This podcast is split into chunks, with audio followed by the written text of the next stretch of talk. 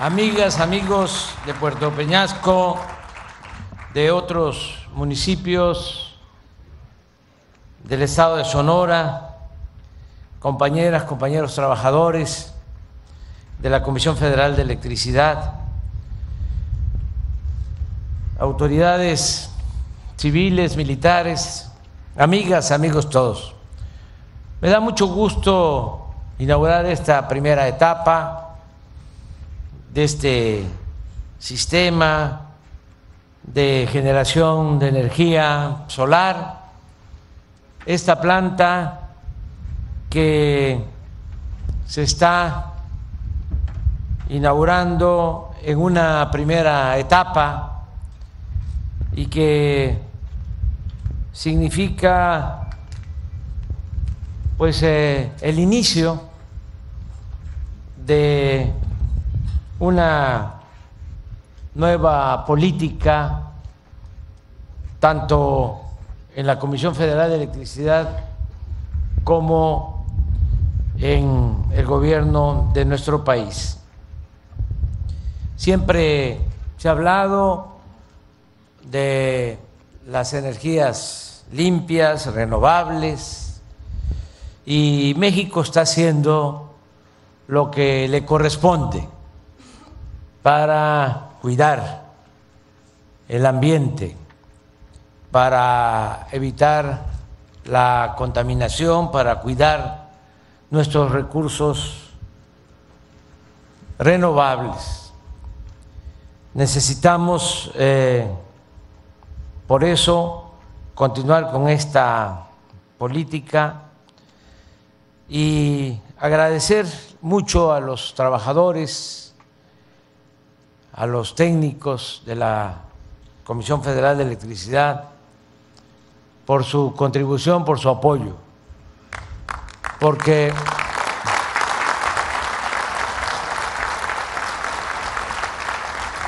no avanzaríamos en la transformación de México, en llevar a cabo estos cambios sin el apoyo de ustedes, de los trabajadores, de los técnicos de la Comisión Federal de Electricidad. La transformación que se está eh, realizando en el país se está llevando a cabo con el apoyo de los trabajadores. Es el caso de la industria eléctrica y también de la industria petrolera que se están rescatando las industrias que han sido fundamentales en el desarrollo de nuestro país. Había una política distinta, se apostó durante mucho tiempo a la privatización del sector energético no se confiaba en la Comisión Federal de Electricidad ni en Pemex. Había la intención de ir eh, socavando a estas empresas públicas, privatizando la industria eléctrica, la industria petrolera, como se hizo en casi todo durante el periodo neoliberal. Y vaya, que habían avanzado en la aplicación de esa política privatizadora, al grado de que si se continuaba como se estaba haciendo de entregar concesiones solo a particulares, y cerrar plantas de la Comisión Federal de Electricidad, no invertir, no generar energía, pues eh, a finales de este sexenio ya la Comisión estaría pues generando cuando mucho un 10, un 20% de la energía que demanda el país, porque esa era la tendencia. En el caso del petróleo lo mismo. llegaron a extraerse en 2004 3 millones 400 mil barriles y a partir de que hubo esa sobreexplotación muy racional, empezó la eh, declinación en la extracción de petróleo hasta llegar a un millón setecientos mil cuando llegamos al gobierno, la mitad, 14 años de caída en la extracción de crudo, eh, abandono de las refinerías, nos las dejaron convertidas casi en chatarra, con una capacidad de producción del 30%, cuando las refinerías en Estados Unidos tienen una capacidad productiva de alrededor del 90%, porque el propósito era que no se transformara la materia prima en nuestro país, que vendiéramos petróleo crudo, y que compráramos gasolinas y otros combustibles. En el caso de la petroquímica fue muy triste lo que sucedió porque acabaron, ahí sí, no dejaron nada. De ser México uno de los países más avanzados en la industria petroquímica, se esmeraron los neoliberales, conservadores, corruptos en destruir la industria petroquímica nacional. Entonces, cuando llegamos, eh, por mandato de la gente, por decisión del pueblo, porque pues la gente tomó conciencia de que no se podía seguir con esa política antipopular, entreguista, decidimos eh, cambiar el rumbo y fortalecer las empresas públicas, fortalecer la Comisión Federal de Electricidad, fortalecer Pemex. Eh, no eh, estamos impidiendo que participe el sector privado. Lo que estamos buscando es que no desaparezcan las empresas públicas y que mínimo se mantenga un equilibrio entre empresas particulares y la Comisión Federal de Electricidad. Que no se abandone en la Comisión Federal de Electricidad y que imperen eh, empresas monopólicas inclusive de la industria eléctrica, empresas extranjeras como Iberdrola y otras más.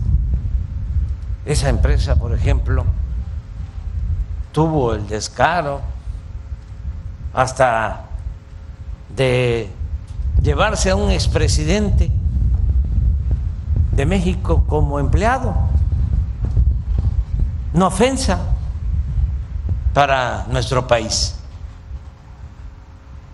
que un expresidente pasó a formar parte del Consejo de Administración de Iberdrola, como otro expresidente, después de privatizar los ferrocarriles, se convirtió en consejero, en asesor de la empresa a la que le entregó los ferrocarriles nacionales.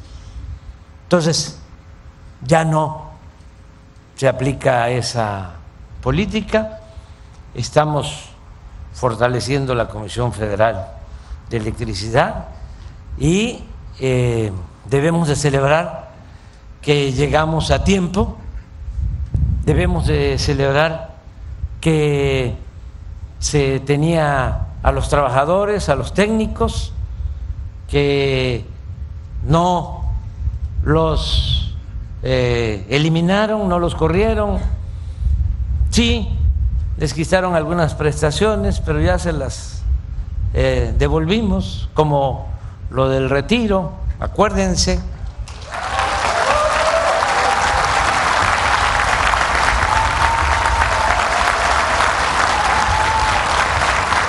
Y con ustedes vamos a sacar adelante a la Comisión Federal de Electricidad. Eh, la inauguración de esta planta es fundamental porque se trata, como lo planteó Alfonso Durazo, gobernador de Sonora, que es en efecto, como lo eh, señaló el licenciado Bartlett, un promotor de todo este plan que lleva precisamente el nombre de Plan Sonora. Eh, ya con esta planta podamos, podemos eh, decir que se tienen energías limpias para el desarrollo futuro de Sonora y eh, de el norte de nuestro continente para eh, el impulso, la promoción a la industria. Eh, ya se está demandando en Estados Unidos y en Canadá de que solo se permita la utilización de automóviles eléctricos. Ya no se quiere utilizar combustibles fósiles de modo que eh, nosotros ya tenemos aquí la energía limpia eh, y se tiene también en Sonora el cobre y se tiene en Sonora eh, un mineral estratégico para la construcción de las baterías, el litio. Mañana vamos a eso.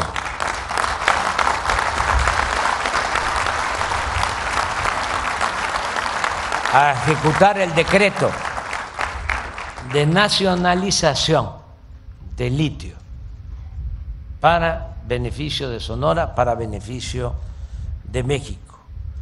De modo que vamos a avanzar más en este plan. Eh, quiero felicitar al licenciado Manuel Bartlett por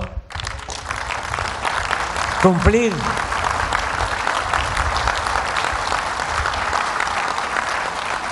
con tiempo y eh, hacerles una propuesta que ustedes lo deliberen y sobre todo los dirigentes del sindicato de SUTER. Eh, tiempos pasados, allá por los años 70, un movimiento al interior de SUTER un movimiento que encabezó Rafael Galván, un dirigente. Se llamó el movimiento Tendencia Democrática. Y yo participé, fíjense, estaba yo estudiando. Y marchábamos, les hablo de 1973, estaba ingresando a la Facultad de Ciencia Política. Me acuerdo que una de las consignas era, Suter, apaga la luz. Ahora es al revés, Suter, enciende, prende la luz. Pero este Rafael Galván fue un dirigente opositor al interior de Suter y gracias a esa oposición, porque la democracia siempre ayuda, porque significa competencia. Cuando hay democracia nadie se puede sentir absoluto en ningún nivel de la escala. Y el que está tiene que procurar hacer bien las cosas, porque si no, eh, se quita la democracia el pueblo pone, el pueblo quita. Entonces siempre es importante que haya contrapesos, que haya oposición. Eso es la democracia. Lo otro es la dictadura, es el pensamiento único, totalitario. Entonces, ese movimiento no ha sido reivindicado, ni eh, por los electricistas, ni por el sector obrero.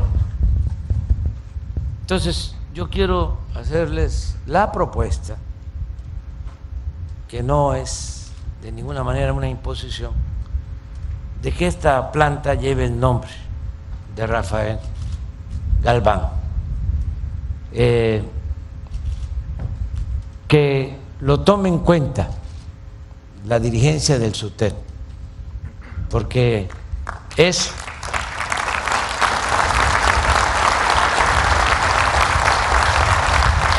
una, actitud de reconciliación. Ya no está con nosotros Rafael, pero tenemos que siempre eh, recordar a quienes luchan por la justicia, luchan por la democracia, luchan por los trabajadores de manera auténtica y luchan por el pueblo. Me dio mucho gusto estar aquí. Eh, voy a regresar. Primero decían de julio del año próximo, luego en junio, me quedo con junio este, para la segunda etapa.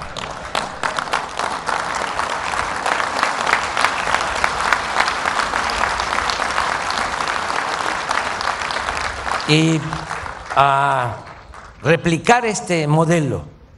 Eh, una de las cosas importantísima es que vamos a eh, lograr ya la conexión de toda la red nacional, lo que nos hacía falta en Baja California.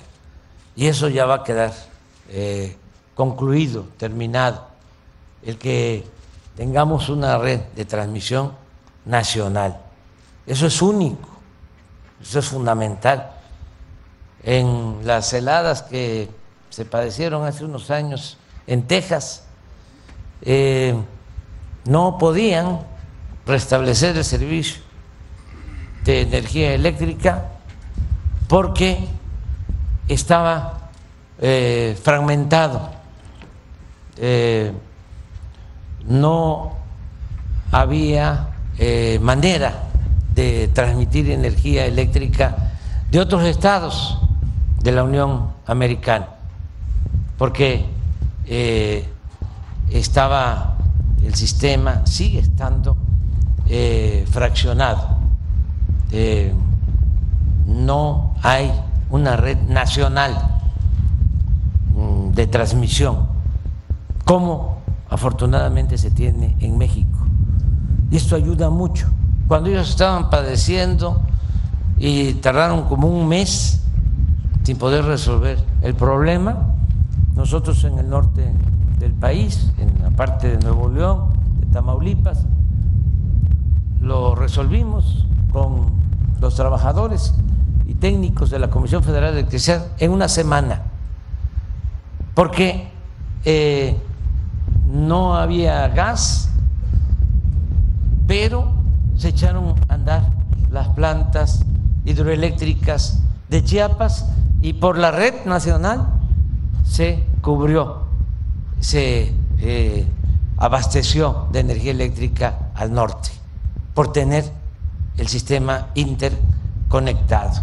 Eso que vamos a hacer ahora va a ser muy importante para que Baja California no se quede aislada como entidad federativa, sino que forme parte de todo el sistema eléctrico nacional. Ese es un añadido eh, de este importante proyecto. Y vamos a seguir adelante y muchas gracias de todo corazón a todas y a todos.